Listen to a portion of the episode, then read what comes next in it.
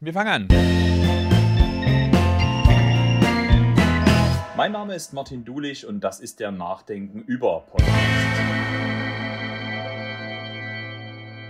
Ich möchte regelmäßig mit Gästen über aktuelle gesellschaftliche Entwicklungen und Zukunftsfragen nachdenken, denn in Ostdeutschland wurde in den 30 Jahren kaum über Zukunft geredet, ähm, sehr viel über Vergangenheit, es wurde wenig über Gesellschaft und Entwicklung nachgedacht. Und heute freue ich mich wirklich sehr, dass einer der renommiertesten Soziologen Deutschlands, Stefan Mau, ähm, hier mit dabei ist. Erstmal ein herzliches ähm, Willkommen.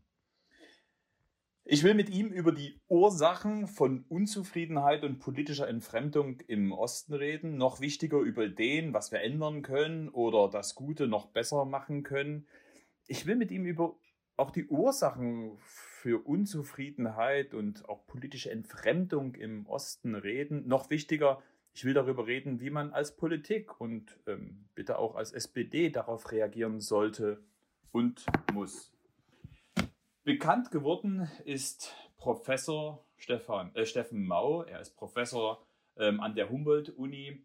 Vor allem auch durch das Buch Lütten Klein, Leben in der ostdeutschen Transformationsgesellschaft. Für dieses Buch wurde er mit dem Leibniz-Preis ausgezeichnet, ähm, der wichtigste Forschungsförderpreis Deutschlands. Ich freue mich wirklich sehr und nochmal ein herzliches Willkommen. Hallo, Steffen Mau. Hallo, Herr Dulich, ich freue mich auch. Ja, also ich habe Ihr Buch verschlungen, ähm, um jetzt ein bisschen rumzuschleimen. Ich weiß nicht, ob Sie schon das, das Lobes genug haben ähm, über Ihr nee, Buch. Ich, ich muss sagen, ich kann das immer wieder hören. Es geht richtig gut runter. Ja, also ich habe mich ähm, äh, wirklich ertappt, als ich das gelesen habe, dass ich immer gesagt habe, ja genau, ganz genau. Auch wenn ähm, ich bin jetzt 1974 äh, geboren, Sie sind ein 68er.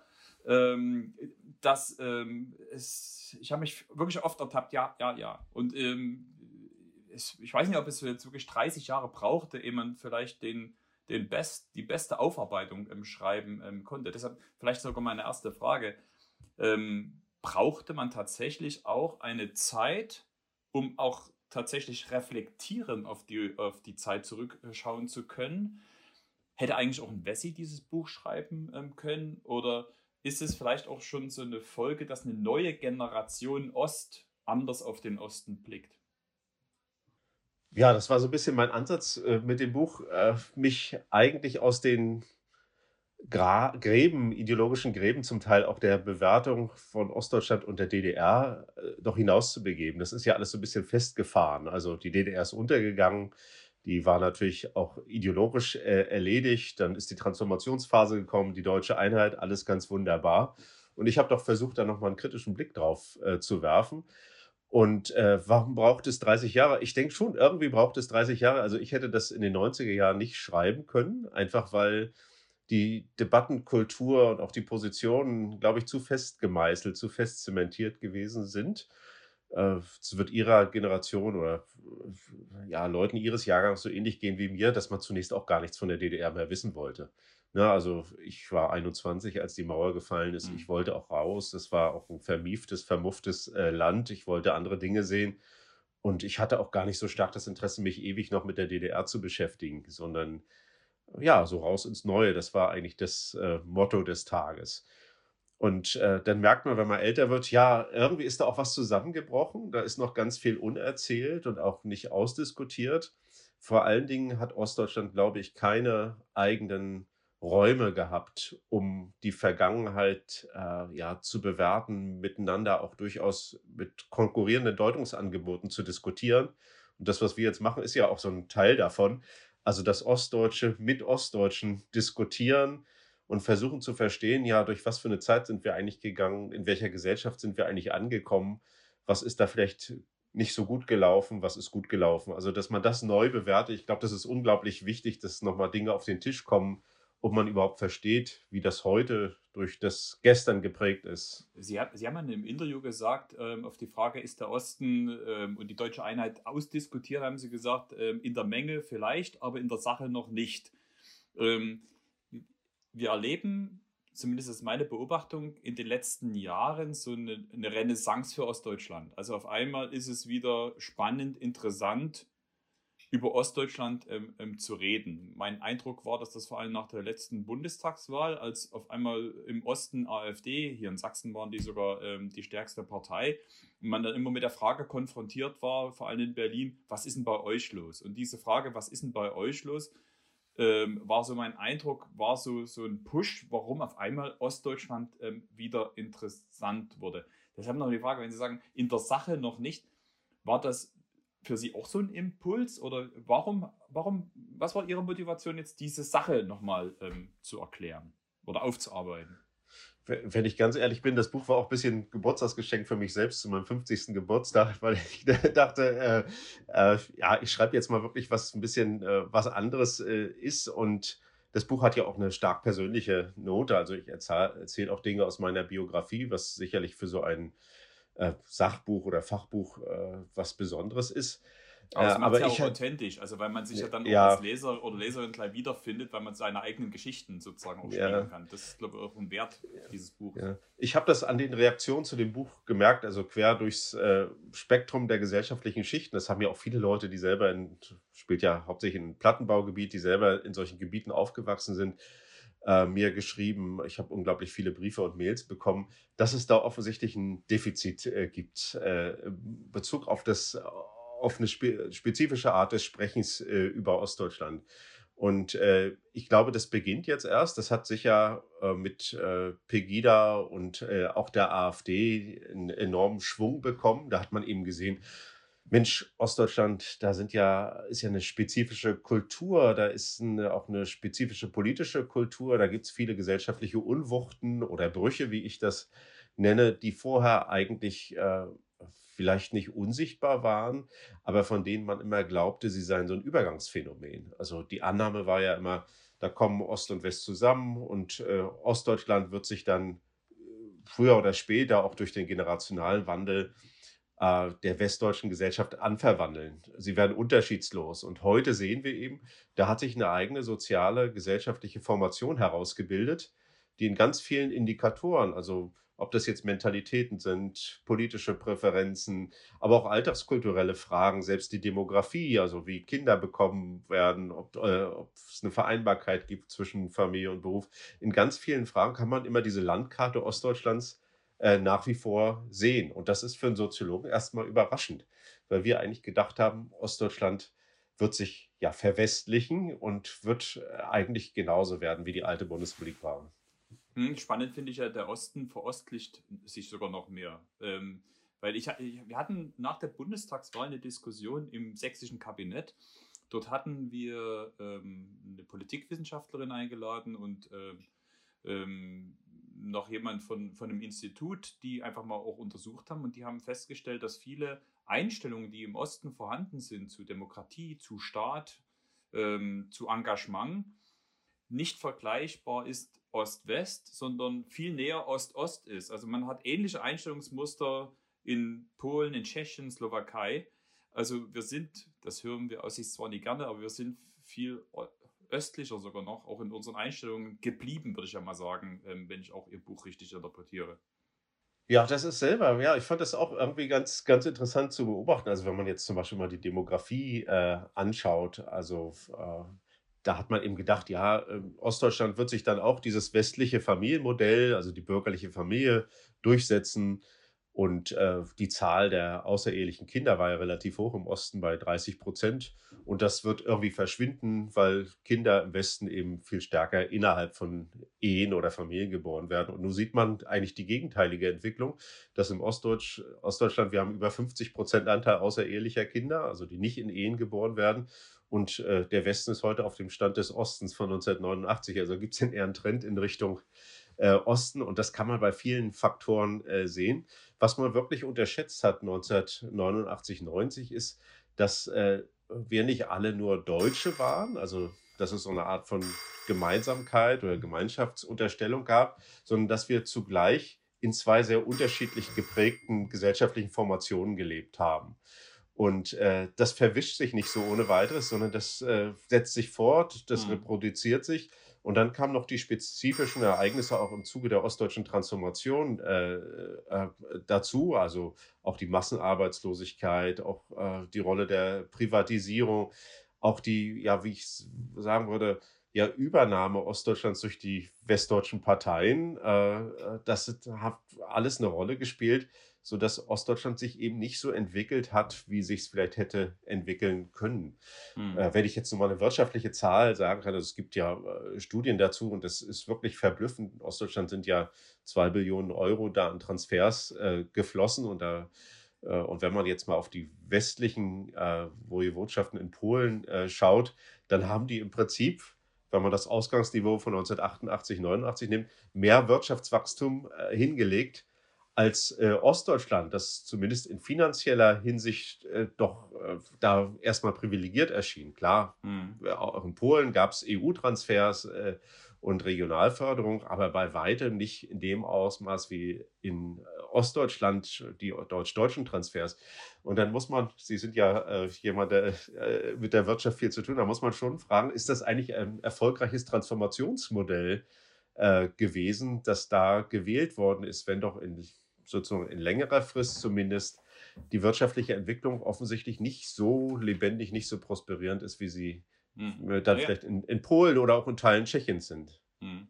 Also gerade wenn es spannend wird, klingelt bei mir erstmal das Telefon. Ja. Ähm, ähm, naja, Sie legen ja damit gleich auch den, den Finger in die Wunde, weil ähm, das stellen Sie fest, das stellen wir fest, das stellen wir auch in den ganzen Gesprächen ähm, mit den Leuten fest. Ich mache als es noch ging, also noch nicht ähm, in, oder als Corona äh, noch nicht da war, ähm, haben wir ganz viele Veranstaltungen mit einem Küchentisch gemacht, sind rumgefahren, haben mit Leuten einfach geredet auf Augenhöhe.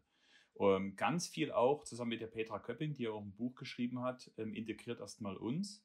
Und die Erfahrung, die sie ja gemacht hat, ist, das war, kam alles so aus dieser 2015er Zeit, Pegida und so etwas, wo sie als Integrationsministerin ähm, Rede und Antwort stand und dann immer auch viele Leute, die eben ein Problem äh, mit der Flüchtlingspolitik hatten, erstmal ihr auch zugerufen haben, er integriert doch erstmal uns. Und daraus ist ein Prozess äh, entstanden, wo wir also in vielfältiger Form auch ähm, tatsächlich auch über Biografien wieder geredet ähm, haben.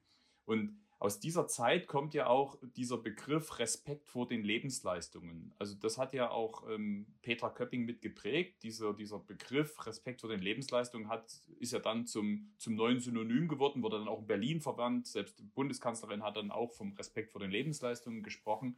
Das sind aber alles so auch diese biografischen Erfahrungen aus diesen Gesprächen heraus. Und was ja deutlich geworden ist, welche Verletzungen tatsächlich aus diesem wirtschaftlichen Umbruch ähm, passiert ist, oder her, herkommen, ähm, diese Verletzungen, und das haben Sie ja auch in Ihrem Buch ähm, ähm, sehr, sehr gut beschrieben, ähm, die Identifikation mit der eigenen Arbeit war ja in Ostdeutschland ähm, ja nochmal, glaube deutlich stärker, auch wenn, glaube insgesamt der Mensch sehr über Arbeit sich auch definiert, ist das in Ostdeutschland nochmal, Sie hatten es als werktätigen Gesellschaft ja auch beschrieben, nochmal was Besonderes gewesen. Und wenn man dann seine eigene Qualifikation entwertet sieht, seine eigenen, seine eigenen Lebensentwürfe auch entwertet sieht, dann, dann sind Verletzungen da, die ja bis heute ähm, hängen bleiben. Und das, was, was, was mich ähm, dabei so negativ fasziniert, man macht aber, ähm, also Ostdeutschland ist ja zum Experimentierfeld für neoliberale Auswirkungen ähm, geworden.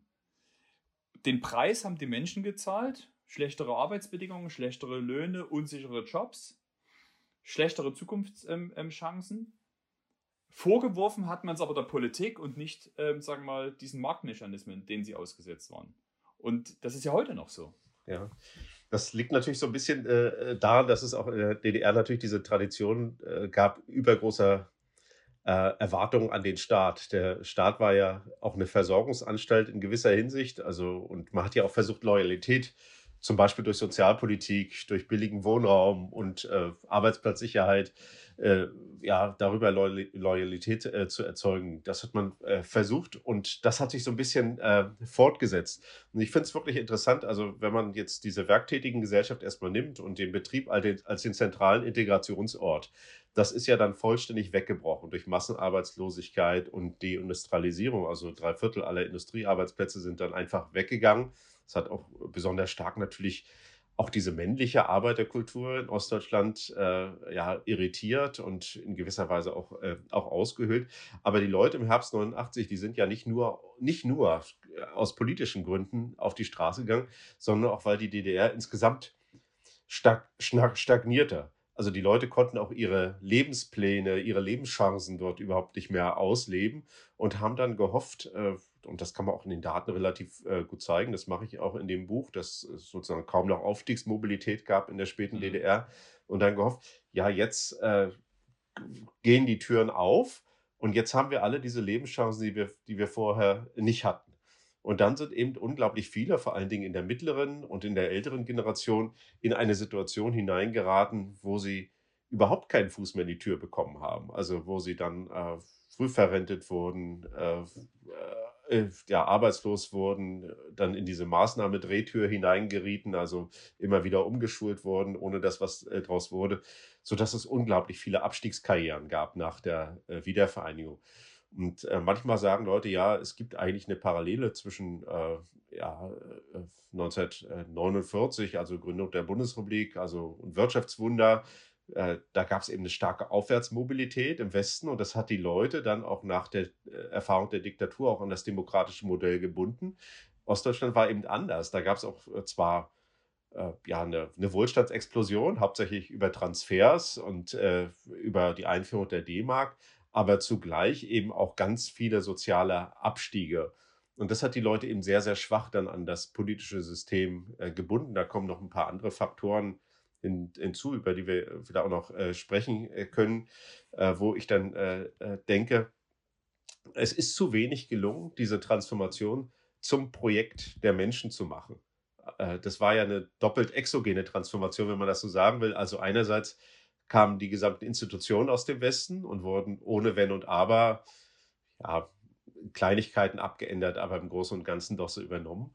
Und die Transfereliten kamen vom Westen in den Osten und in den Mit 90er Jahren ja, galt eben, je höher und je äh, einflussreicher eine Position, desto wahrscheinlicher ist sie mit einem Westdeutschen besetzt. Fast alles äh, Männer, muss man dazu sagen, bis auf Birgit Breul vielleicht. Äh, und das führt eben zu so einer Situation, die unglaublich enttäuschungsanfällig ist. Also all das, was da nicht klappt, äh, äh, die Investoren kommen nicht, die Arbeitsplätze werden mhm. nicht gesichert und das wird dann auf die Pol Politik projiziert nicht unbedingt auf den Markt, sondern auf diejenigen, die da erstmal Verantwortung übernommen haben und vielleicht auch das äh, Blaue vom Himmel oder die äh, blühenden Landschaften versprochen haben. Also das war eine große Enttäuschung in den 90er Jahren. Ja, also Sie haben jetzt schon wieder so viele Punkte gesagt, wo man an jeden einzelnen Punkt weiter diskutieren könnte. Nur äh, man könnte ja glauben, dass sich das, sagen wir mal, ähm, mit, mit der Generation der Betroffenen sozusagen, ich will nicht sagen, dass es ausstirbt, aber dass sich das sozusagen mit den nachkommenden Generationen ja irgendwie erledigt, weil die Zeiten ändern sich und so etwas. Ähm, tatsächlich ist es aber nicht so. Also tatsächlich ähm, sind ja auch solche prägenden Erfahrungen tatsächlich vererbt worden. Wir haben ja selber auch so Einstellungsuntersuchungen ähm, gemacht, wo man eben auch merkt, dass tatsächlich Erfahrungen der 90er Jahre, ähm, die prägend war für eine Generation, weitergegeben wurden an die anderen ähm, Generationen. Ähm, wir hatten am Mittwoch eine ganz interessante Veranstaltung der Friedrich-Ebert-Stiftung, ähm, wo genau es auch um diesen generativen Ansatz ähm, ähm, ging. Das fand ich total spannend. und es gab aber auch sofort die Gegenbewegung, also diejenigen, die gesagt haben, ja, es gibt genau die, die die gleichen, die das geerbt haben. Und dann gab es genau diese sogenannte dritte Generation, die gesagt haben, Leute, wir leben nicht mehr in der Vergangenheit. Wir haben als junge Generation den Anspruch, dass sie mit uns über Zukunft redet. Also wo es auch klar ist, es gibt, man kann jetzt auch wieder nicht den Osten sozusagen auch über die Generation hinweg sozusagen auf eine Erzählung ähm, reduzieren, auch wenn sie prägend war für eine ganze Generation. Da stimme ich absolut zu. Also den Osten so als homogen und einheitlich zu beschreiben, das ist sowieso falsch. Es ist regional differenziert. Ich komme aus Rostock, äh, das sieht ganz anders aus eben als äh, in Sachsen oder in, in Thüringen. Äh, auch generational gibt es wahnsinnige Abschichtungen, aber auch natürlich zwischen den Leuten im Hinblick auf ihre Lebensverläufe. Also viele Leute sind ja auch in den Westen gegangen. manche sind Gewinner der Einheit geworden, andere sind Verlierer geworden. Also gibt es wirklich ein starkes auch Auseinanderstreben dessen, was mal einheitlich war zu DDR-Gesellschaften, eben auch zusammengehalten durch äh, durch so ein staatssozialistisches äh, System. Da stimme ich äh, äh, absolut überein. Also diese Differenzierung von Erfahrung, das sollte man wirklich nicht, nicht unterschätzen. Dennoch würde ich sagen, gibt es diese Tradierung und auch diese Prägung durch das Vergangene. Zum Teil wird das Narrativ weitergegeben, aber zum Teil gibt es natürlich auch reale Ungleichheiten. Also in der wirtschaftlichen Entwicklung, in der Wirtschaftskraft überhaupt dass es kein DAX-Unternehmen in Ostdeutschland äh, gibt. Äh, auch die Frage der Elitenbildung ist äh, ganz, ganz wichtig. Also Ostdeutschland hat eben ein Elitendefizit. Ganz wenig Leute schaffen es überhaupt in äh, Spitzenpositionen hinein, in fast allen gesellschaftlichen Sektoren. In der Politik sieht es noch am besten aus.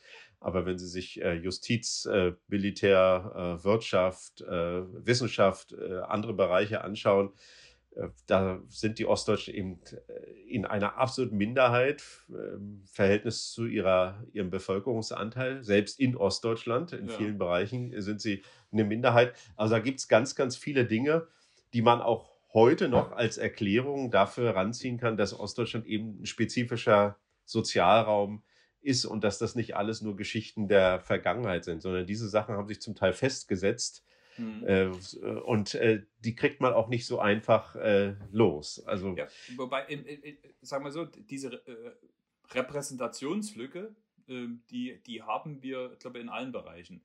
Und auch in der Politik. Also man merkt es auch deutlich. Angela Merkel ist eine ostdeutsche Bundeskanzlerin und hat aber alles getan dafür, dass sie nie eine ostdeutsche Bundeskanzlerin war. Ähm, oder Joachim Gauck war ostdeutscher Bundespräsident und ähm, hatte wenig Identifikationsmerkmale, wo die Ostdeutschen gesagt haben, das ist unser ostdeutscher äh, Bundespräsident. Also es sind ja auch Figuren, die sich gerade bemüht haben, eben nicht ostdeutsch ähm, zu sein. Na, dass in den Landesregierungen inzwischen ähm, nicht nur, also gerade hier in Sachsen, bayerisch oder Baden-Württemberg oder schwäbisch gesprochen wird, das hat sich zum Glück inzwischen auch äh, verwachsen, aber insgesamt glaube ich, auch in der Politik haben wir nach wie vor eine Repräsentationslücke die, ähm, also auch wenn ich mir anschaue in der SPD, ähm, die ostdeutschen Landesverbände haben auf dem Bundesparteitag gemeinsam deutlich weniger Delegierte als der übergroße ähm, ähm Bezirk Nordrhein-Westfalen. Das heißt, ähm, überall stoßen auch wir sozusagen an diese Repräsentationslücken, die eben, ja, das haben sie auch ähm, geschrieben, sagen wir mal, auch das, sagen wir mal, westübernommene Strukturen beinhaltet. Ja, das ist so. Und äh, es ist ja wirklich bemerkenswert, dass andere Politiker unglaublich stark mit ihrer regionalen Herkunft punkten können. Also wenn ich jetzt mal den Machtkampf zwischen Söder und Laschet anschaue, also wie mhm. oft ist darauf, darauf verwiesen worden, äh, wo man herkommt? Also wir Bayern und erfolgreiches Land oder ja, Regierungserfahrung in Nordrhein-Westfalen und, äh, äh, und so weiter. Und das trifft für ostdeutsche Politiker häufig nicht zu. Also sie müssen vielleicht heute nicht mehr so stark, aber über lange Zeit mussten sie auch ihre Herkunft etwas abdämpfen und vielleicht sogar unsichtbar machen, um dann gesamtdeutsch erfolgreich äh, zu sein. Das würde ich auch so sehen.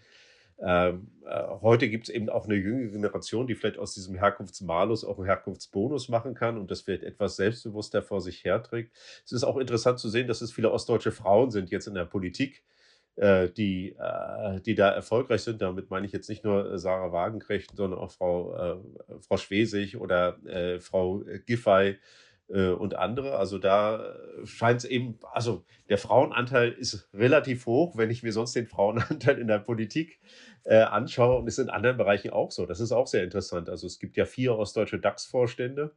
Mhm. Und ähm, ja, davon sind drei Frauen, also 75 Prozent. Sonst ist der Frauenanteil bei den DAX-Vorständen äh, so um die äh, 10 Prozent. Und es gibt eine, Ost, eine ostdeutsche Person, die leitet ein MDAX-Unternehmen. Und das ist interessanterweise auch eine Frau. Also mhm. wenn erfolgreich, wir sind wahrscheinlich die beiden Ausnahmen jetzt, vielleicht gibt es noch zwei andere, äh, aber wenn erfolgreich, da sind das äh, sehr, sehr häufig äh, Frauen. Äh, was natürlich auch wiederum was mit der DDR-Vergangenheit äh, und auch mit der sozusagen auch der gelebten Emanzipation von ostdeutschen Frauen zu tun hat. Also das sind ja jetzt zum Teil auch Frauen, die noch sehr jung waren, als die DDR zu Ende ging, äh, aber dennoch was davon mitgenommen haben. Also man sieht eben, dass diese Tradierung äh, auch in den Rollenmustern, in den Orientierungen, in den Alterspraktiken, dass das irgendwie weitergetragen wird. Und äh, also zum Guten wie auch zum Schlechten. Ne, das Spannende finde ich ja, dass selbst ähm, positive Entwicklung oder Dinge, die wir positiv aus dem Osten mitgebracht haben, weil sie eben nicht in die Struktur einer, einer Westdenke gepasst haben, dann uminterpretiert wurden. Die Erwerbsfähigkeit der Frauen war traditionell größer. Über die Gründe und die Motivation kann man jetzt streiten, ähm, aber ähm, es hatte ja Effekte und es war ein, eine Selbstverständlichkeit, dass Frauen gearbeitet ähm, haben. Und ähm, wir hatten in den 90er Jahren eine sogenannte sächsisch-bayerische Zukunftskommission, die haben untersucht, äh, warum die Arbeitslosigkeit in Sachsen so hoch ist und kamen zu dem Befund, das liegt an der zu hohen Erwerbsneigung der Frau. Das stand dort schwarz auf weiß als Ergebnis der sächsisch-bayerischen Zukunftskommission, weil die überhaupt nicht verstanden, äh, verstehen wollten, muss man ja sagen, verstehen wollten, dass dieser Bonus, den wir haben, ein Bonus ist und haben ihn zum Malus uminterpretiert. Das ist, ist ja Wahnsinn, ja. Ähm, das, und äh, das ist eben das, was mich auch generell so ärgert, dass, dass diese, die Negativgeschichten nach wie vor die gesamte Geschichte ähm, prägt, ähm, wie über Ostdeutschland berichtet wird. Wenn Sie sich die Medien anschauen, wenn über Ostdeutschland berichtet wird, meistens über Defizite, meistens über Probleme. Ähm, es werden die guten Geschichten ähm, äh, zu wenig erzählt, weil sie nicht ins Bild passen. Jetzt soll das nie so klingen, als sei ich jetzt selber so, so ein Jammerer, aber wir wollen ja motivieren, wir wollen ja selbstbewusst sein, wir wollen doch zeigen, dass es anders geht. Und dann kämpft man sozusagen selbst medial immer auch gegen Bilder, gegen Geschichten, die seit 30 Jahren immer wieder neu erzählt werden und die aber eben nicht das Gute äh, miterzählen. Und das kommt auch aus dieser Zeit. Ja, also das ist absolut so. Aber das hat natürlich auch was mit der Struktur der Medien zu tun. Also es gibt eben Ostdeutschland äh, äh, keine eigenen überregionalen Medien, also die so ein ostdeutsches äh, Gespräch überhaupt pflegen könnten, also bis ganz wenig natürlich. Und bei den Zeitungen, da gab es neulich eine Studie, also wie oft die Süddeutsche Zeitung überhaupt im Osten verkauft wird. 2,5 Prozent ihres ihrer Gesamtauflage wird im Osten verkauft. Ich glaube, bei der FAZ waren es irgendwie 3 oder 3,5 Prozent.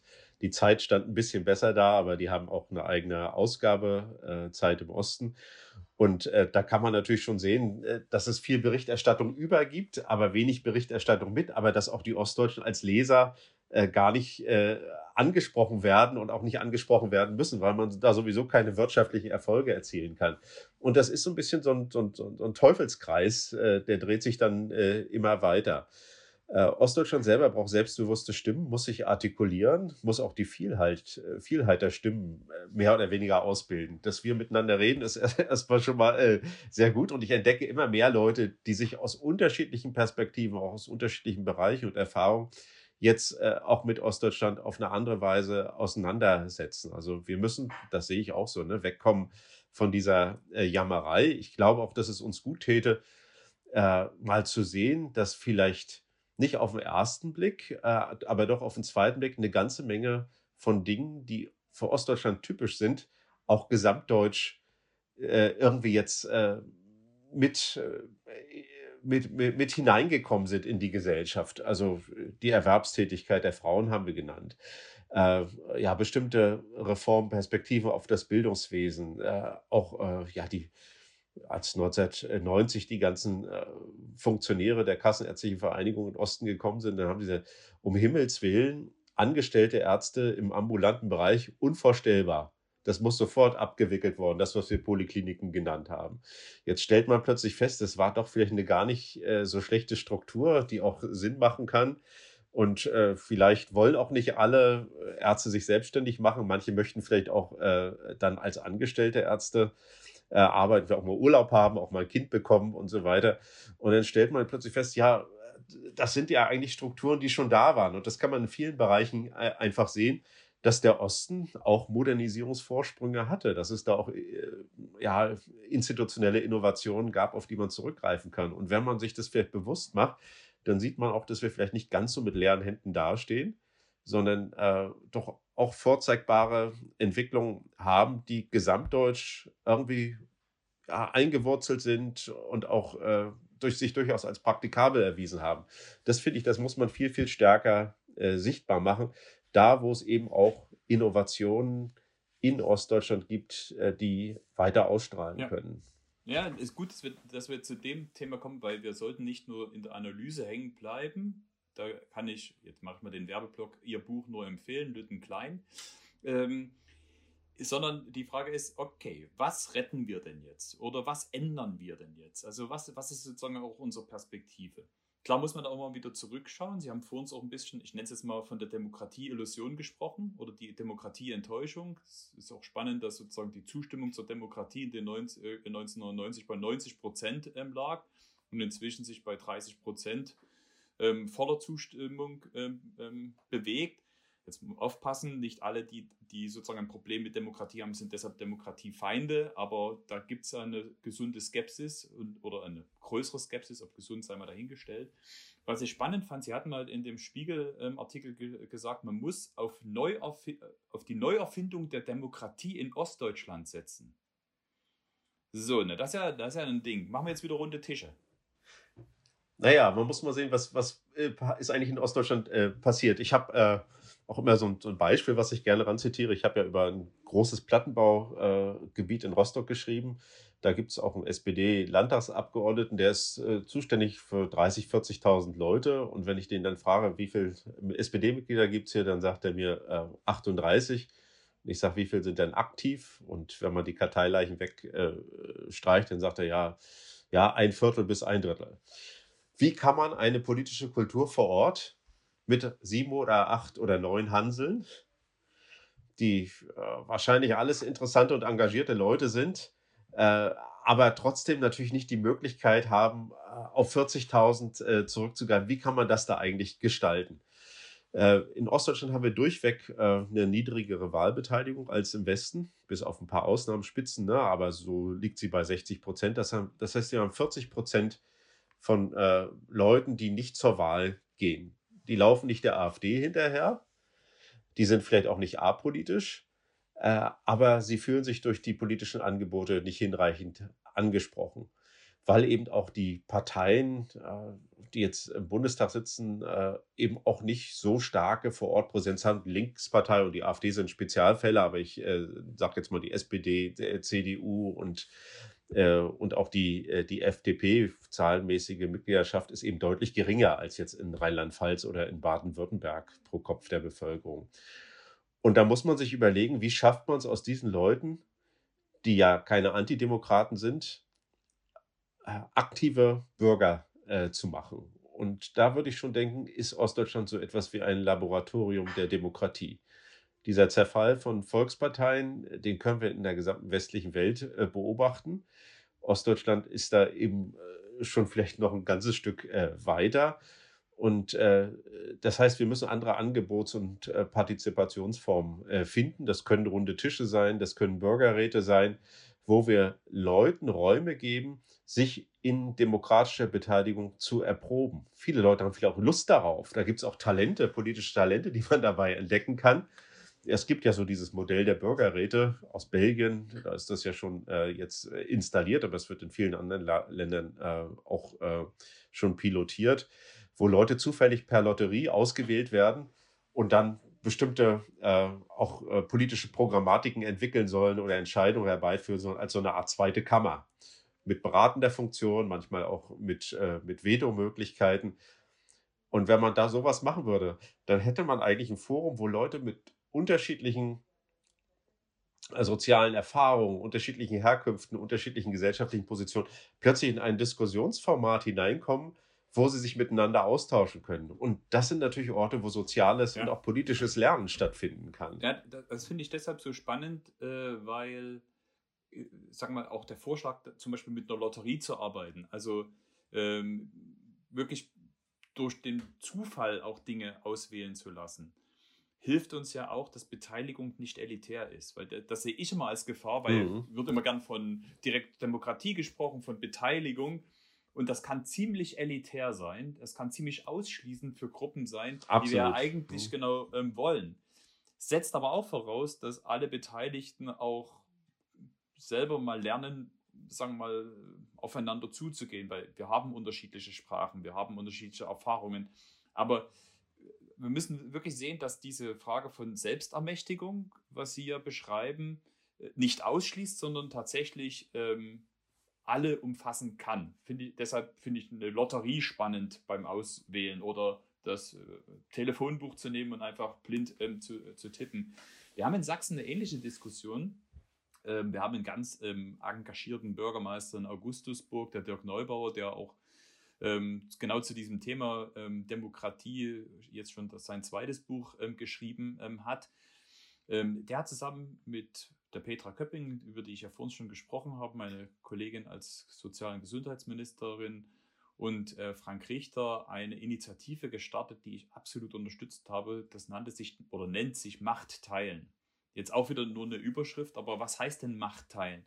Das heißt doch erstmal, dass wir eigentlich ein Vertrauens, Vertrauen zurückgeben. Weil wir leben ja in Deutschland in so einer Misstrauenskultur. Also unser Rechtssystem, unser demokratisches System ist ja sehr eher von Misstrauen geprägt. Aber wenn man tatsächlich sagt, wir vertrauen einfach mal, dass Menschen, wenn sie miteinander diskutieren, ringen, nach Entscheidungen ähm, suchen, dass die es gut machen werden, dass dann Ergebnis rauskommt. Ähm, und dass, dass dann eben auch zum Beispiel vor Ort viel, viel mehr entschieden wird. Ich glaube, dass zum Beispiel die Frage von Selbstermächtigung, und Sie haben ja selber gesagt, das muss ja von unten wachsen da kommt doch auf die kommunale Ebene eine ganz andere Verantwortung ähm, zu. Also wenn es uns zum Beispiel gelingt, ob jetzt zum Beispiel Ihr Vorschlag Bürgerräte oder äh, zum Beispiel auch Bürgerbudgets zu machen, also wo auch die Leute selber entscheiden können, was passiert mit dem Geld, wie setzen wir das ein, dass die auch miteinander ringen. Wenn wir auch ähm, nicht nur, sagen wir mal, die Förderung von ähm, Kommunales, von Kommunalen mit sogenannten Fachförderprogramm machen, sondern einfach mal Pauschalgeld den Kommunen geben, dass die eben auch vor Ort freier entscheiden können. Das stärkt sowohl die Gemeinderäte, weil wir haben trotzdem eine repräsentative Demokratie, aber gibt eben auch die Möglichkeit, zum Beispiel mit Bürgerbudgets Freiräume zu schaffen, dass Menschen Erfahrungen können, dass ihr Engagement ähm, sich lohnt. Wir gehen jetzt in Sachsen ersten Schritt. Also wir haben jetzt im, äh, als SPD bei den Haushaltsverhandlungen solche Bürgerbudgets für die ersten Modellorte ähm, herausgeholt, weil wir müssen einfach mal diese Erfahrungen machen. Mhm. Ja, in der Psychologie nennt man das Selbstwirksamkeit. Ne? Also mhm. äh, das ist eben was anderes als jetzt zum Beispiel der Vereinigungsprozess, der wurde ja häufig als äh, Verunmächtigung äh, wahrgenommen, weil alles schon vorgegeben ist. Man konnte auch nichts mehr politisch gestalten. Die Institutionen waren schon im Westen äh, ja, installiert, die wurden eins zu eins über, übernommen. Und das ist so ein bisschen so eine Urerfahrung äh, der Demokratie in Ostdeutschland, dass die Leute doch mit vielen Ideen äh, erstmal aufgesprungen sind und versucht haben, was zu bewegen und dann festgestellt haben, ja, jetzt zurrt sich das alles wieder so fest, dass da eigentlich wenig Handlungsmöglichkeiten sind. Und ich glaube, das ist sozusagen für so ein demokratisches Bewusstsein, auch für eine Beteiligung der Bürger ganz zentral, dass sie Selbstwirksamkeitserfahrungen äh, machen. Da geht es gar nicht darum, dass sie immer die bessere Entscheidung äh, am Ende treffen äh, müssen. Äh, man kann ja häufig sowieso nicht sagen, welche das wäre, äh, sondern es geht wirklich äh, darum, dass sie lernen, wie Beteiligung aussieht, auch wie schwierig Politik zum Beispiel ist. Also auch diese naive Vorstellung, irgendwie man könne immer durchregieren und so weiter äh, sondern dass sie auch lernen, wie man Kompromisse schließt, die Vielfalt der Perspektiven zu berücksichtigen, äh, zu sehen, dass äh, eine Entscheidung eine ganze Menge anderer Folgen, Folgen dann auch, äh, auch zeitigt. Also überhaupt in so einem Horizont des Politischen zu denken, denn Politik ist ja unglaublich kompliziert. Das ist ja nicht nur, äh, man macht eine Entscheidung und dann ist alles gut, sondern es sind wirklich sehr komplexe Vorgänge, die da, die da vor sich gehen. Und von daher glaube ich, äh, sind, sind solche Dinge, gerade auf der kommunalen Ebene, wo das ganz dicht auch an den Lebenswelten der Leute dran ist, wo sie auch die Kontexte sehr gut kennen, sind die äh, äh, extrem begrüßenswert. Und wenn wir darüber Menschen auch wieder in die Politik hineinholen und auch für die Politik begeistern, denn es kann ja auch unglaublich toll sein, sozusagen in einem sozialen Zusammenhang gemeinsam äh, Projekte zu starten, Ideen zu haben, andere zu begeistern, äh, irgendeine Sache in die eine Richtung äh, zu schieben. Äh, wenn wir darüber irgendwie schaffen, die Leute zu mobilisieren und einzubinden, dann wäre das einfach äh, ganz, äh, ganz wunderbar. Es wäre auf jeden Fall besser als die Liturgie, die sich an manchen Orten irgendwie so breit gemacht hat und so ein ewiges Nörglertum. Also darum kann es nicht gehen. Und deswegen sage ich, also das sind eigentlich, da, da kann man unglaublich viel sich ausdenken. Ne? Das sind jetzt äh, so äh, ein paar Formen. Äh, aber ich glaube, so in diese Richtung müssen wir gehen, wenn wir sagen, Ostdeutschland ist auch ein Laboratorium oder ein Experimentierfeld äh, der, Demokratie, der demokratischen Beteiligung. Das das kann man jetzt als Pilotprojekte machen und dann gucken, was funktioniert davon eigentlich gut. Dann werden wir einiges vielleicht wieder wegschieben, aber andere Sachen werden sich ja auch durchsetzen und dann längerfristig auch erfolgreich sein können. Mhm. Jetzt sind wir uns einig, das wäre eine super ähm, Lösung, wie wir sozusagen einen, einen neuen Demokratiemoment ähm, schaffen und damit sogar auch ähm, Vorreiter für Westdeutschland sein können. Ne? Nur, wie gehen wir denn jetzt mit dem Widerspruch ähm, um, dass wir vorher festgestellt haben, dass gerade viele Ostdeutsche eigentlich eine sehr hohe Erwartung haben, dass genau das, was wir jetzt eigentlich als Selbstermächtigung wollen, der Staat machen soll. Also es gibt ja eine ganz große Erwartung, das ist die Aufgabe des Staates. Genauso wie es die Einstellung gibt, Demokratie ist, wenn es mir nützt oder wenn, wenn mir sozusagen wie der Pizzadienst das geliefert wird, was bestellt wird. Und jetzt erwarten wir schon wieder einen sehr freiheitlichen Gedanken, dass die Menschen ja so eine Motivation haben, sich zu engagieren. Das passt ja eigentlich nicht zu diesen ostdeutschen Erfahrungen und Einstellungen, die wir haben. Wie schaffen wir denn jetzt den neuen Willy Brandt-Moment ähm, für Ostdeutschland? Tja, Sie stellen jetzt die äh, eine Million Dollar Frage. Ja, Sie merken, ja, will noch was werden hier. Äh, ja, zu Recht. Ich, ich gönne Ihnen das natürlich. Aber äh, na, natürlich, ich beobachte das ein bisschen in, in Brandenburg. Ne? Also da gibt es so äh, zwei Dörfer, die sich sehr ähnlich sind. Und in einem Dorf bewegt sich etwas und in, in dem anderen Dorf bewegt sich äh, sehr wenig. Und dann sieht man, da wo sich was bewegt, hängt das gar nicht da, daran, dass die Leute jetzt alle eine völlig andere Mentalität und ein völlig anderes Selbstverständnis haben, sondern es gibt ein paar Aktivposten. Also Leute, die da hinkommen oder die da schon immer leben und die plötzlich sagen, ja, lasst uns doch mal für dieses oder jedes Projekt kämpfen. Und das weiß man selber, sobald irgendwie eine Dynamik reinkommt, gibt es auch äh, ja irgendwie äh, so einen Beteiligungssog, der daraus ausgelöst äh, werden äh, kann. Es gibt so ein berühmtes Theorem, das heißt irgendwie Hirschmann-Theorem äh, und äh, der beschäftigt sich damit, wann Leute eigentlich Frustrationen entwickeln. Und eine These ist wirklich, das geht gar nicht um den jetzigen Stand, also wo man steht, sondern um die Dynamik. Und wenn die Leute das Gefühl haben, es gibt wieder eine Aufwärtsdynamik, dann machen sie auch sehr gern mit. Wir haben ja jetzt auch schon grundlegende Veränderungen in Ostdeutschland. Also die Frage der Abwanderung hat sich verändert. Seit 2017 haben wir keine Abwanderung. Das betrifft natürlich äh, vielleicht nicht den ländlichen Raum und auch nicht die Kleinen- und Mittelstädte. Äh, aber in der Summe äh, gibt es keine Abwanderung mehr. Es gibt sogar eine leichte positive Zuwanderungsbilanz. Wir haben auch viele Rückkehrer. Aber eher, Leute, aber eher in die Ballungsräume. Eher in die also Ballungsräume. Aber das ist unglaublich wichtig, dass man äh, äh, nicht das Gefühl hat, man ist immer nur so ein, so, ein, so ein Fass, das leer läuft, wo die jungen Talente äh, weggehen. Wir müssen natürlich in die Bildungseinrichtungen äh, investieren. Wir brauchen gute Universitäten in Ostdeutschland. Dresden hat ja zum Glück eine Exzellenzuniversität und auch eine hervorragende Universität in, in, in Leipzig. Auch die Berufsakademien in Sachsen äh, sind, äh, äh, glaube ich, eine wunderbare Institution, wo man eben eine starke auch Verbindung mit der äh, Wirtschaft hat.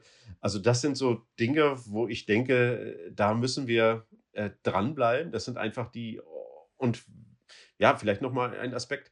Also wir haben vorhin ja über diese Ostidentität äh, gesprochen. Ne? Da gibt es diese rückwärtsgewandte, nostalgische es gibt aber auch eine rechtspopulistische äh, äh, Ostidentität, also vollende die Wende und äh, solche Dinge.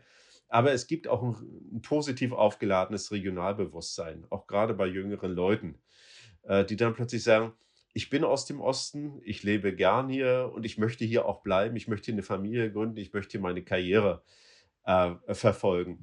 Und diese Leute, die gab es so in den 90er und in den Nullerjahren viel, viel zu wenig. Und wenn es die jetzt mehr gibt, dann müssen wir da anknüpfen. Und deswegen sage ich, die Ostidentität kann auch eine Ressource sein, auch eine wirtschaftliche Ressource, weil Leute, die sich entscheiden, da zu bleiben, äh, die erwarten von ihrer Region was, die denken, dass es wirtschaftlich weitergeht und die haben nicht das Gefühl, dass äh, es nicht lohnt, äh, dort zu bleiben. Und das sind eigentlich die, auf die wir heute setzen müssen. Ja, mit denen müssen wir die neue ostdeutsche Volksgeschichte schreiben. Ja, das ist richtig. Ähm, Warum gründen wir eigentlich nicht wieder polytechnische Oberschulen? Ja, ich bin ja nicht in der Politik. Ich muss die Frage an Sie zu, zurückgeben. Also mein, mein Kollege Herfried Mögler, bekannter Politikwissenschaftler, der hat äh, auch äh, so ein Buch geschrieben über, äh, über die Zukunft Deutschlands und der hat da so ein bisschen die These vertreten, auch in einem Interview mal, ja, warum hat man eigentlich das dreigliedrige Schulsystem im Osten installiert. Äh, eigentlich war das Bildungssystem ja relativ erfolgreich. Ich spreche jetzt nicht über die Bildungsinhalte, aber äh, die Leute, äh, gab wenig Schulabgänger, alle hatten eine durchschnittlich hohe Bildung. Die Spitzen waren zwar zu wenig, aber insgesamt doch eine recht gute Bildung. Und der hat gesagt, ja, warum ist das gemacht? Ja, weil die westdeutschen Beamten, die in den Osten gegangen sind, weil die gerne ihre Kinder auf Gymnasium geschickt haben. Und deswegen ja, hat man das, das genauso. als die Fortsetzung der Stände. Äh, ja, genau, ge genauso äh, fortgesetzt. Und für die Ostdeutschen war das immer diese frühe Trennung auf unterschiedliche Schultypen, auch die sehr frühe Entscheidung im Lebensverlauf des Kindes, äh, was aus dem jetzt werden soll, auch sehr geprägt dann durch das Elternhaus. Das ist eigentlich äh, negativ. Wir haben ja in Ostdeutschland jetzt einen unglaublichen Boom an Privatschulen, also einen höheren Anteil an Schülerinnen und Schülern, die in Privatschulen sind, als äh, im Westen. Äh, das ist eine ungute Entwicklung. Ich fand diese polytechnischen Oberschulen, jedenfalls von, Konzept, von der Konzeption her, auch bis zur 10. Klasse, auch mit dem praktischen Anteil gar nicht so schlecht. Und äh, ja, warum gründet man die nicht mehr? Ich glaube, die politischen Widerstände sind zu stark und die Orientierung sozusagen auf die, auf die Gymnasien äh, ja, vor allen Dingen natürlich von den Bildungseliten, von den Akademikerhaushalten. Das ist, äh, hat sich eben auch im Osten in gewisser Weise durchgesetzt. Ja, trotzdem. Wir sammeln ja schon ein paar Sachen, die wir auch selbstbewusst als Ossis einbringen können. Wir haben vor uns über Selbstermächtigung und ähm, die neue, ähm, den neuen Willy Brandt-Moment für Ostdeutschland gesprochen. Wir haben über Polykliniken gesprochen. Wir haben über äh, die Möglichkeit eines anderen Schulsystems ähm, gesprochen und so weiter und so fort.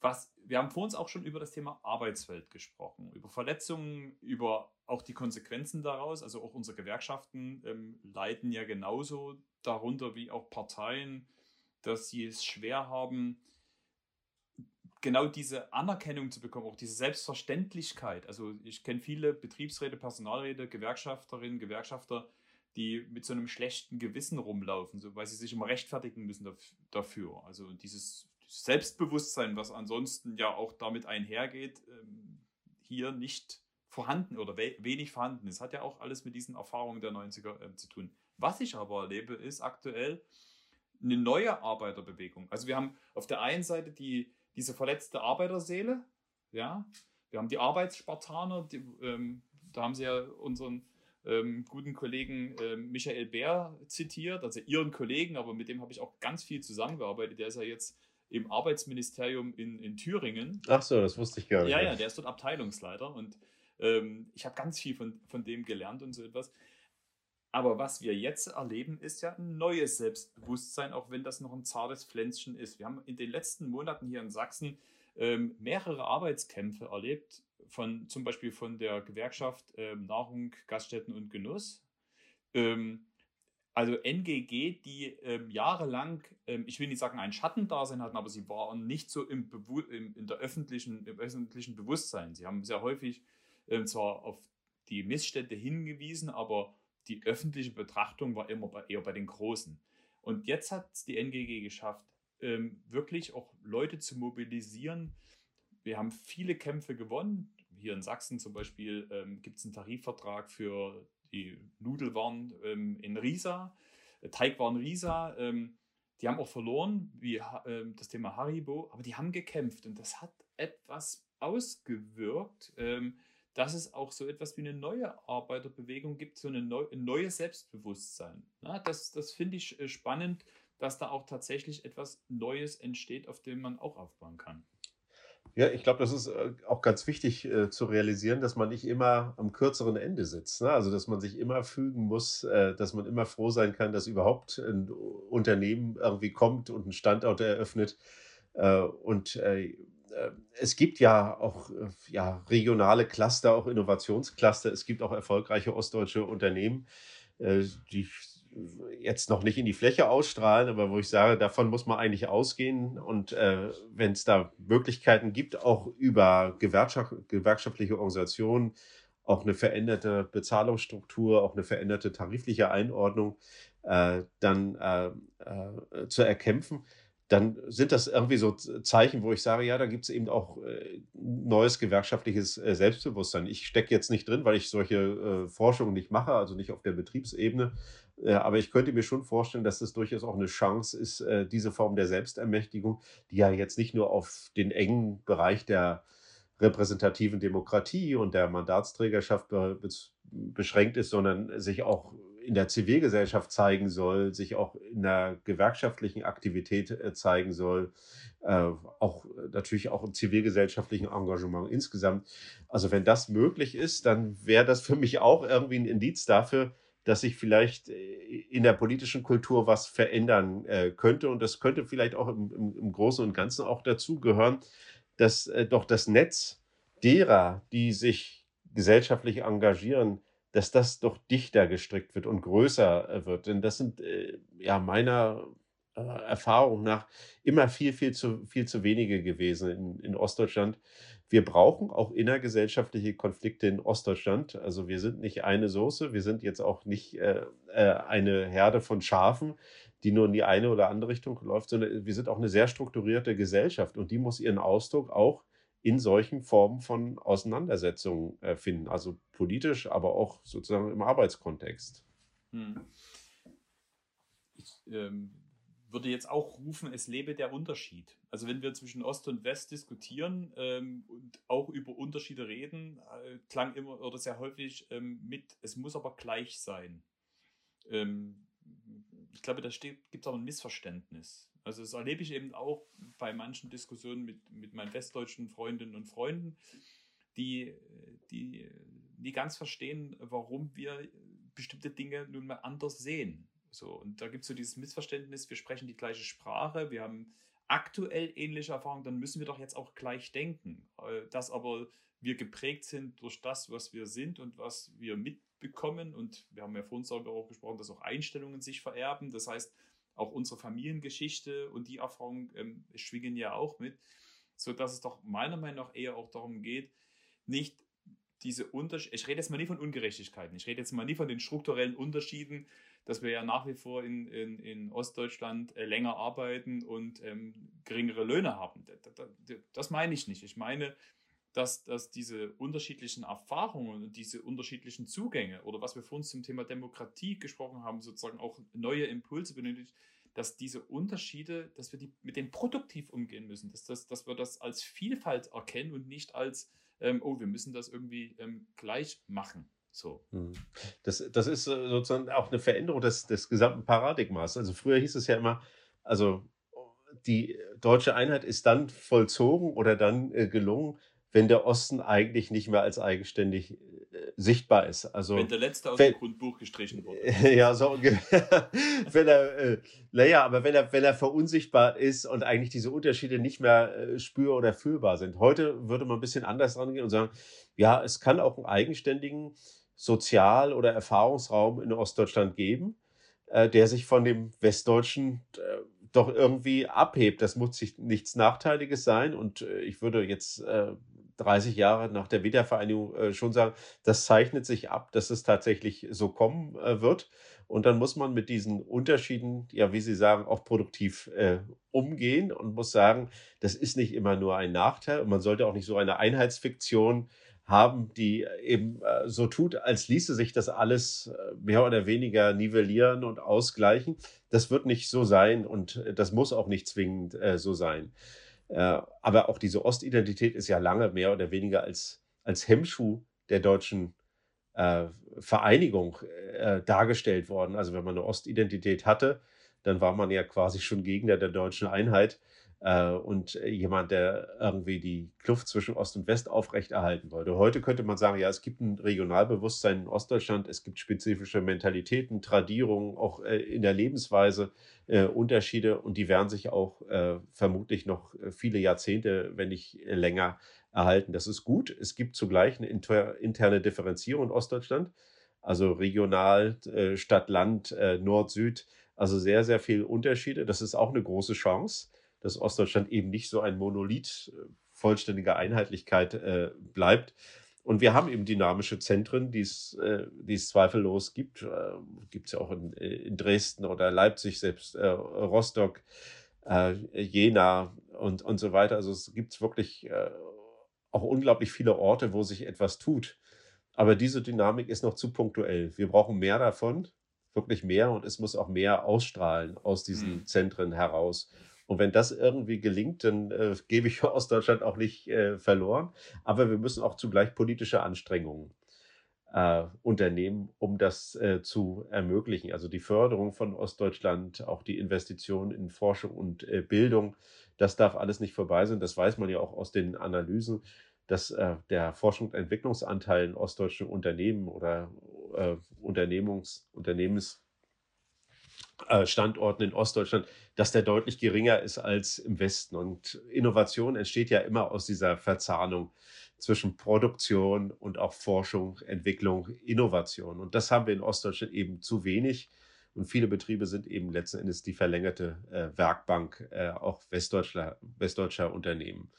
Und wenn wir da was machen können, also gerade sozusagen in dieser Frage, wie, wie eigentlich äh, Entwicklung, in, in Innovation in Ostdeutschland stattfinden können, ich glaube, dann würden wir auch der gesamten wirtschaftlichen Entwicklung äh, nochmal einen Schub geben können. Mhm. Denn qualifizierte Arbeitskräfte gibt es in Ostdeutschland äh, zuhauf. Ja, also äh, Sie beschreiben ja genau das, was äh, ich gerne und nicht nur ich, sondern auch Matthias Platzek, der ja der Vorsitzende der Einheitskommission war, als Vorsprung Ost äh, beschrieben hat. Das ist zwar jetzt auch wieder so ein Schlagwort, was ja so ein bisschen spielt mit Aufbau Ost und, und so weiter und so fort. Der Begriff ist nur deshalb ähm, so wichtig nochmal zu setzen, weil ähm, immer wenn wir über Aufholprozesse reden, über Aufbau oder ähnliches, ist es ja trotzdem ein, ein Nachrennen, ein Nachbau West, weil das sind nun mal die Strukturen, wie Sie ja auch selber ähm, besch beschrieben haben.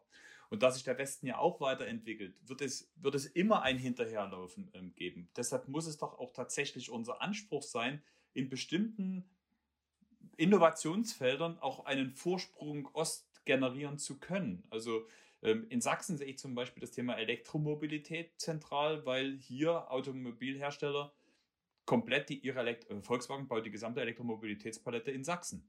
So. Ähm, unsere Zulieferindustrie stellt sich darauf äh, gerade ein, unsere ähm, Wissenschaft stellt sich darauf ein, also Forschung und Entwicklungseinrichtungen, die ähm, sozusagen mit den Automobilherstellern arbeiten, ähm, stellen sich darauf ein. Ich sehe das Thema Wasserstoff. Ich meine, alle reden jetzt vom Wasserstoff, alle Länder. Das ist jetzt nicht ein ostdeutsches Spezifikum, aber wir haben wiederum vielleicht Voraussetzungen, schneller zu sein und so weiter. Also, dass wir durchaus solche Innovationsfelder uns anschauen und das muss man dann auch an die Bundesregierung adressieren, ähm, das als ihre Mission zu verstehen, als ihre Zukunftsmission, auch das bewusst in Ostdeutschland voranzubringen, dass wir ähm, genau diesen Vorsprung auch einmal zu generieren. Das hat ja auch etwas mit Selbstbewusstsein zu tun, zu sehen, dort entwickelt sich in Ostdeutschland ähm, etwas, wo wir jetzt nicht nur aufholen, sondern wo einfach mal, ich will nicht sagen besser sind, da ist schon wieder dieses besser und schlechter, aber was Besonderes haben, was Eigenes haben, einen Vorsprung ähm, generieren. Ja, so muss das äh, ja im Prinzip äh, funktionieren. Also wenn ich jetzt hier in Brandenburg äh, ist natürlich Tesla das äh, große Beispiel, also eine, eine Ansiedlung für Elektromobilität. Wenn das in den 90er und Nuller Jahren schon intensiver gelungen wäre, solche zukunftsträchtigen, auch ja, innovationsorientierten Technologien nach Ostdeutschland zu holen, dann würden wir heute besser dastehen. Jetzt muss man das aber nach wie vor machen. Also ich sehe, bin nicht auf der Seite derer, die sagen, diese Ostförderung, das muss jetzt irgendwann abgeschafft werden.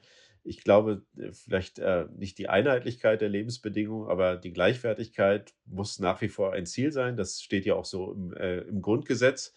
Äh, wir können es uns nicht erlauben, dass wir abgehängte Regionen haben in Ostdeutschland. Wir müssen die, die Potenziale, die es gibt in Ostdeutschland, auch erheben. Äh, und äh, wenn da wird ja Forschung, äh, Bildung, Entwicklung, äh, Industrieansiedlung, das sind, glaube ich, die großen Punkte, auch die Demografie, die da alle zusammenkommen müssen, um vielleicht dann Dynamiken auszulösen, wo bisher zu wenig äh, oder vielleicht auch gar keine Dynamik vorhanden ist. Und denn Sie haben es ja auch schon gesagt, ne, die Universitätsstandorte, die großen Ballungszentren, da äh, gibt es ja sehr viel großen Zulauf von Leuten. Ne? Also da gehen viele Leute hin. Wenn die dann auch da bleiben, dann wäre das ganz toll. Also dass es wirklich auch einen, einen Klebeeffekt gibt. Und den Klebeeffekt, äh, den erreicht man eben auch nur, wenn es attraktive Arbeitsplätze gibt, wenn es gute Unternehmen gibt, die da sind, wenn ordentlich bezahlt wird. Denn ansonsten äh, bilden sie aus, das kostet viel Geld und die gehen dann zurück nach Baden-Württemberg oder nach Bayern. Und das kann ja nicht im Sinne der ostdeutschen Bundesländer sein. Mhm. So, dann zum Schluss habe ich noch drei persönliche Fragen. Wird Sie vielleicht ein bisschen wundern, weil das kommt jetzt ein bisschen so von der Seitenlinie reingeschossen. Aber ich habe bei fast allen meinen Podcasts genau diese Fragen gestellt. Hintergrund ist, dass ich mal mit ähm, einer ähm, Künstlerin zusammengearbeitet habe, die ein Projekt gemacht hat, in dem sie Interviews mit vielen Menschen zum Thema Glück gemacht hat. Und das fand ich faszinierend, als sie so erzählte, dass immer ähm, die Leute, die sie gefragt hat, in dem Moment, wo es um Glück ging, gelächelt haben. Das heißt, sie haben anscheinend schon alleine durch die Fragen Glücksmomente aus, ähm, äh, gelöst. Das ähm, können wir auch gebrauchen. Deshalb drei Fragen. Ähm, die erste Frage ist, wann waren Sie denn das letzte Mal glücklich? Oha, das. Also außer jetzt bei unserem Podcast, aber. Ähm ja, ich habe ja vor kurzem, wir haben das ja erwähnt, den Leibniz-Preis bekommen. Das war schon ein Moment des Glücks, weil er sehr überraschend kam und mhm. ein toller Preis ist und wir auch in Zukunft äh, auch äh, einfach wunderbaren Forschungsfreiraum äh, ermöglicht. Ist, äh, ist interessant, der Preis ist mit äh, zweieinhalb Millionen Euro äh, verbunden. Äh, das ist allerdings nicht zum privaten Konsum, sondern zur Ausgabe für Forschung, also dass man noch mehr, viel mehr Forschung macht. Meine Kinder haben das gar nicht verstanden. Die haben gesagt, was ist denn das für ein Preis, für den du denn auch noch arbeiten musst und wahrscheinlich noch mehr arbeiten musst. Die waren dann nie glücklich.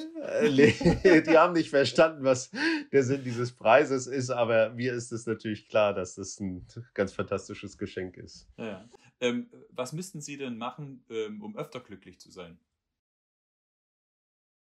Ja, ich glaube, äh, jetzt gerade in der Corona-Krise ist natürlich äh, das Thema Freundschaft, Geselligkeit, äh, Beisammensein, auch irgendwie sich als soziales Wesen fühlen. Das ist, glaube ich, ganz zentral. Das vermisse ich auch wahnsinnig, weil ich eben auch jemand bin, der sehr gerne ausgeht und seinen Freundeskreis pflegt. Auch der Austausch mit den Studierenden ist für mich immer ganz wichtig. Das funktioniert natürlich digital nur ja, noch nicht mal halb so gut, wie es dann hm. in, äh, in Realität äh, sein könnte. Ja, und die, die letzte Frage, und damit schließen wir den Bogen auch zu unserem ähm, Thema, was wir heute hatten. Was müsste denn eigentlich in Ostdeutschland passieren, dass die Menschen hier mehr glücklich sein können oder glücklich sind? Sie müssen das Gefühl haben, dass in Ostdeutschland was vorangeht, dass sich irgendwie eine Dynamik entfaltet, dass es Projekte gibt, die interessant sind, dass auch tolle Leute nach Ostdeutschland kommen und dass auch tolle Leute in Ostdeutschland äh, bleiben. Der Mensch ist ein soziales Wesen. Das sage ich als Soziologe natürlich äh, doppelt unterstrichen. Der Mensch ist ein soziales Wesen, der sich äh, in Gemeinschaft wohlfühlt und in Gemeinschaft von Leuten, mit denen er gut interagieren kann, mit denen er das Gefühl hat, er zieht mit ihnen an einem Strang und es bewegt sich etwas. Und das ist eigentlich das Entscheidende, um Zukunft auch für Ostdeutschland zu erzeugen. Ja, das war der Podcast mit ähm, Professor Dr. Steffen Mau.